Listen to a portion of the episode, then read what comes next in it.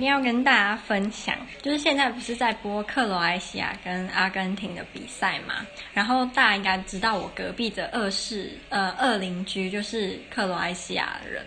然后呢，我我从那半小时前我就发现一件事，他们的网络好像比我慢，所以所以常常。进球之后要过可能快三十秒，他们才会就是大家在那边叫。然后刚刚他们就是克罗埃西亚热腾腾的进了一球，然后我已经看到，他说：“哎，怎么没叫？”说：“啊，对，他们网络比我慢，所以过过三十，诶，三十秒之后，隔壁就开始，就很开心。